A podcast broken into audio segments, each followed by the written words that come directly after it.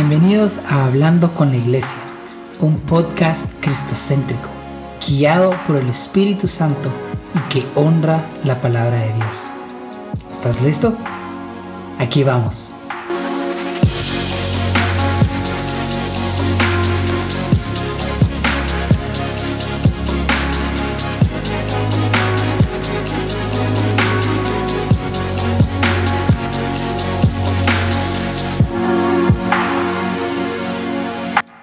¿Qué lo que, qué lo que, iglesia? Qué gusto tenerlos de nuevo aquí. Espero que hayan disfrutado la serie Somos Iglesia. Ya se acabó, pero tal vez hagamos parte 2 porque todavía hay muchos temas de los cuales tenemos que hablar. Pero el día de hoy vamos a hablar acerca de este podcast que he titulado Es suficiente. No sé si alguno de ustedes alguna vez vio en la tele un show de estas personas que les encantaba acumular cosas. O sea, ellos literalmente tenían cuartos y cuartos y cuartos repletos y llenos de, de cosas materiales, de ropa, accesorios, de lo que sea. Pero así ya, ya no podían guardarlos más y los entrevistaban y les decían, pero ¿y por qué tiene tantas cosas? Y decían, bueno, es que yo creo que algún día lo voy a usar o, o necesito tener más de esto. Y, y bueno, al final nunca era suficiente lo que ellos tenían. Y eso me hizo preguntarme a mí, ¿será que yo soy así? ¿Será que estaré buscando y queriendo y acumulando más y más y más, pero sin embargo nunca es suficiente?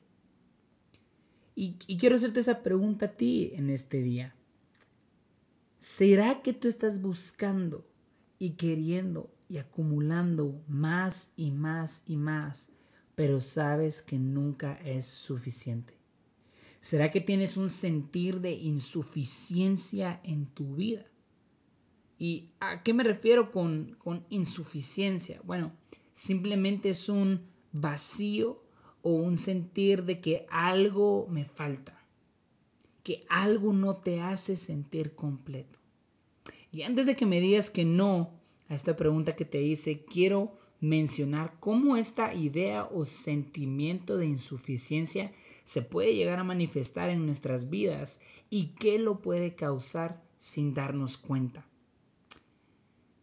Número uno, el, el sentir de insuficiencia se puede manifestar con una obsesión por cosas materiales. Yo me recuerdo que hubo, un tiempo donde yo mucha eh, me compraba ropa tras ropa tras ropa y tenía como una necesidad de comprar ropa cada semana y, y yo no sabía por qué hacía esto. Pero después me di cuenta que compraba ropa para impresionar a los demás y para ser halagado. Entendí que mi obsesión con la ropa se debía a un sentir de insuficiencia que tenía y que la raíz de esta insuficiencia era una falta de identidad. Yo creía que los halagos me darían identidad. Yo creía que, que como la gente me viera iba a darme una identidad. Pero los halagos eran inconstantes. Como la gente me veía cambiaba constantemente. Y por lo mismo así era mi identidad, inconstante, cambiante. Entonces, ojo si tenemos una obsesión con las cosas materiales. Y no solo hablo de ropa, sino cualquier cosa material, carros, computadoras, accesorios, lo que sea. Ya que esto puede ser eh, un indicador de que queremos intentar resolver un sentir de insuficiencia con cosas materiales. Si este es tu caso, es muy probable que tu identidad no esté muy clara, que tu identidad no esté muy definida y, y, quieras intentar llenar este sentimiento de insuficiencia con cosas materiales. Ahora, una segunda manera en la que este sentir de insuficiencia se puede manifestar es con una obsesión por las relaciones. Hace unos años yo eh, pasé por una temporada donde me casaqueaba a medio mundo. Necesitaba tener una relación. Sí o sí. O sea, sentía que no tenía opción. Pero ¿por qué hacía esto? Bueno, no sabía mi valor. Quería encontrar mi valor en la gente. Quería que me hicieran sentir valioso. Cuidado si tenemos una obsesión con relaciones, con amistades, con noviazgos. Si sabemos que tenemos que dejar una relación y no lo hacemos, o si sabemos que estaríamos mejor solos y no lo hacemos, es muy posible que tengamos una obsesión con las relaciones y se esté manifestando un sentir de insuficiencia. Y probablemente lo que está causando este sentir es el no valorarnos o no saber nuestro valor. Una tercera manera en la que la insuficiencia se puede manifestar en nuestra vida es con una obsesión por pecar. Y, quiero abrirles mi corazón y ser muy vulnerable con ustedes. Hubo, un tiempo donde yo era adicto a la pornografía y a la masturbación. Era, horrible esta adicción porque no podía vivir sin eso. No podía dejar de hacerlo aunque quisiera. Era, era algo esclavizante, era algo agobiante, era algo que ya no quería hacer, pero no podía dejar de hacerlo. ¿Qué causaba esta obsesión por pecar en mí? Bueno, el no sentir que mi vida era satisfactoria, que no había satisfacción en mi vida. En ese tiempo estaba dedicado a jugar fútbol en Liga Nacional y no me estaban, no me estaban saliendo las cosas, no me estaba yendo muy bien.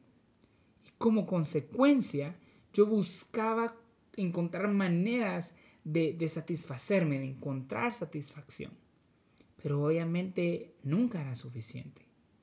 Así que mucho cuidado si tenemos una obsesión con pecar que nos ha llevado a volvernos adictos a algo. Definitivamente esa adicción era un reflejo de, un sentimiento de insuficiencia que, que había dentro de mí, que probablemente lo causaba ese sentir de, de insatisfacción, de frustración en mi vida. Y bueno, por último, el, sentir de insuficiencia se puede manifestar con una obsesión por hacer.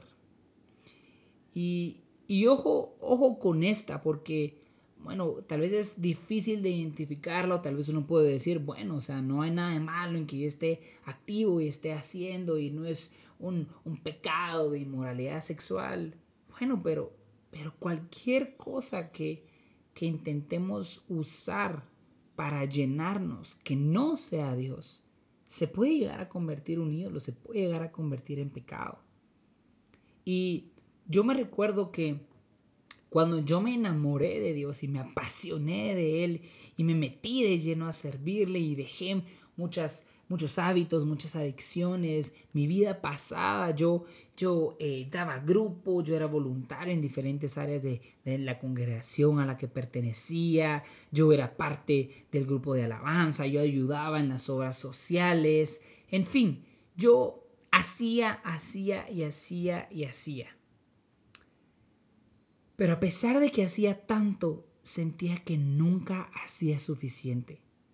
Sentía que no podía parar de hacer porque iba a defraudar a Dios. Que no podía dejar de servir, que no podía tener ningún tiempo o momento donde no estuviera haciendo algo por Dios porque iba a hacer sentir mal a Dios.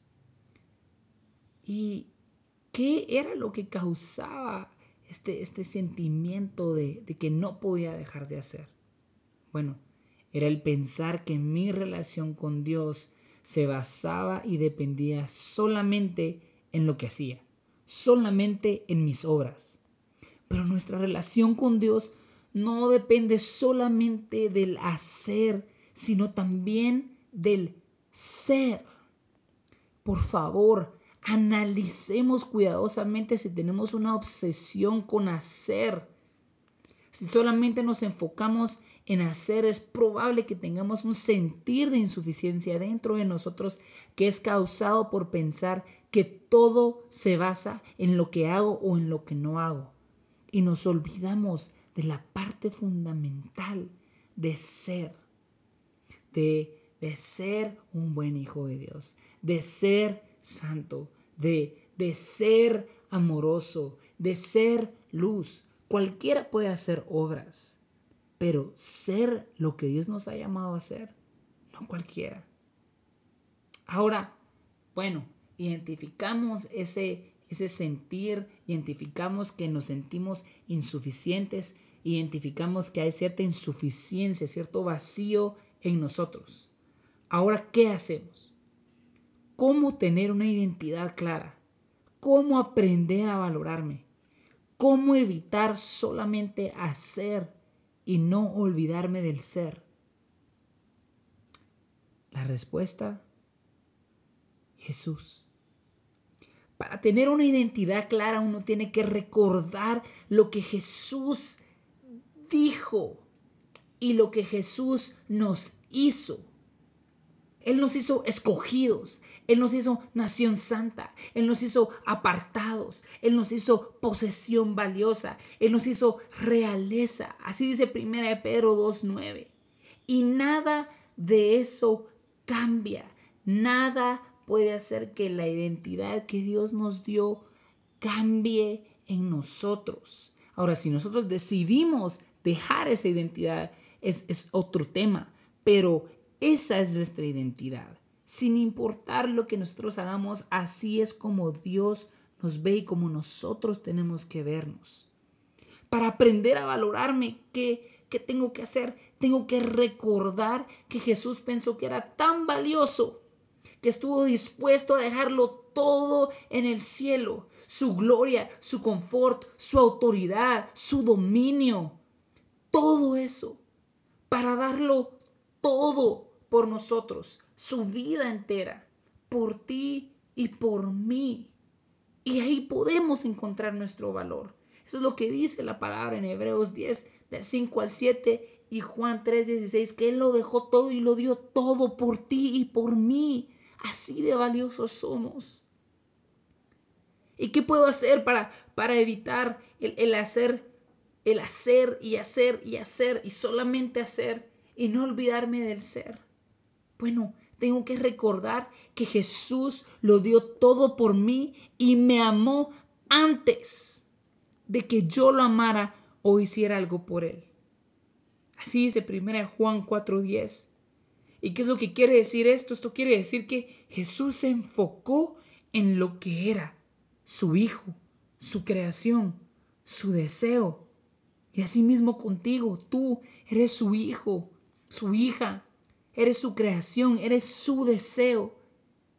Y fue por eso que Él murió por ti, que Él te amó primero. Él no se enfocó en lo que hicimos para amarlo o en lo que hicimos para que Él se sacrificara por nosotros. Él todo esto lo hizo antes. Y esto me recuerda y me tiene que hacer ver que es más importante el ser que el hacer. Y que aun cuando no hago, Dios sigue siendo el mismo. Y Dios me sigue viendo a mí como eso que Él planeó que nosotros fuéramos. Sus hijos, sus amados, su tesoro. Y bueno, tal vez aún tú reconociendo, ¿verdad? Todo esto y recordándote todo esto y creyendo todo esto que, que yo te digo, tú me dices, bueno, pero es que yo, yo merezco esto. Yo, yo merezco mi culpa, yo merezco mi vergüenza, yo merezco eh, esta situación, yo merezco esta, esta consecuencia. Yo no merezco todo eso que Jesús quiere para mí y me da e hizo por mí. Bueno, déjame decirte algo. El día de hoy Dios te dice, hijo, hija, déjame cargar con esas cargas. Entrégame tu pecado, entrégame tu culpa, entrégame tu pasado, entrégame esta batalla y juntos vamos a vencer. y te voy a ayudar a que te puedas ver, a que te puedas sentir, a que puedas ser quien yo he planeado que tú seas. Jesús es suficiente y Él es la única manera en la cual nosotros podemos llenar toda insuficiencia, en la cual nosotros podemos llenar todo vacío, en la cual nosotros podemos deshacernos de la insuficiencia con la que estemos experimentando. Porque yo te mencioné cuatro, pero, pero pueden haber muchísimas más. Si tú aún no conoces a Jesús o te alejaste de Él, yo el día de hoy te invito a que le digas ahora mismo a Jesús, perdóname Jesús por alejarme de ti, por no quererte cerca de mí. Hoy yo te acepto como mi Señor y mi Salvador. Quiero que habites en mí en mi corazón y decido amarte y seguirte por el resto de mi vida. Si tú haces esta oración o si tú la acabas de hacer, déjame decirte que Jesús va a empezar a orar en tu vida y va a llenar y a remover toda insuficiencia que haya en ti. Te lo prometo, aceptar, conocer y amar a Jesús es lo mejor que puedes hacer en tu vida porque Él es suficiente.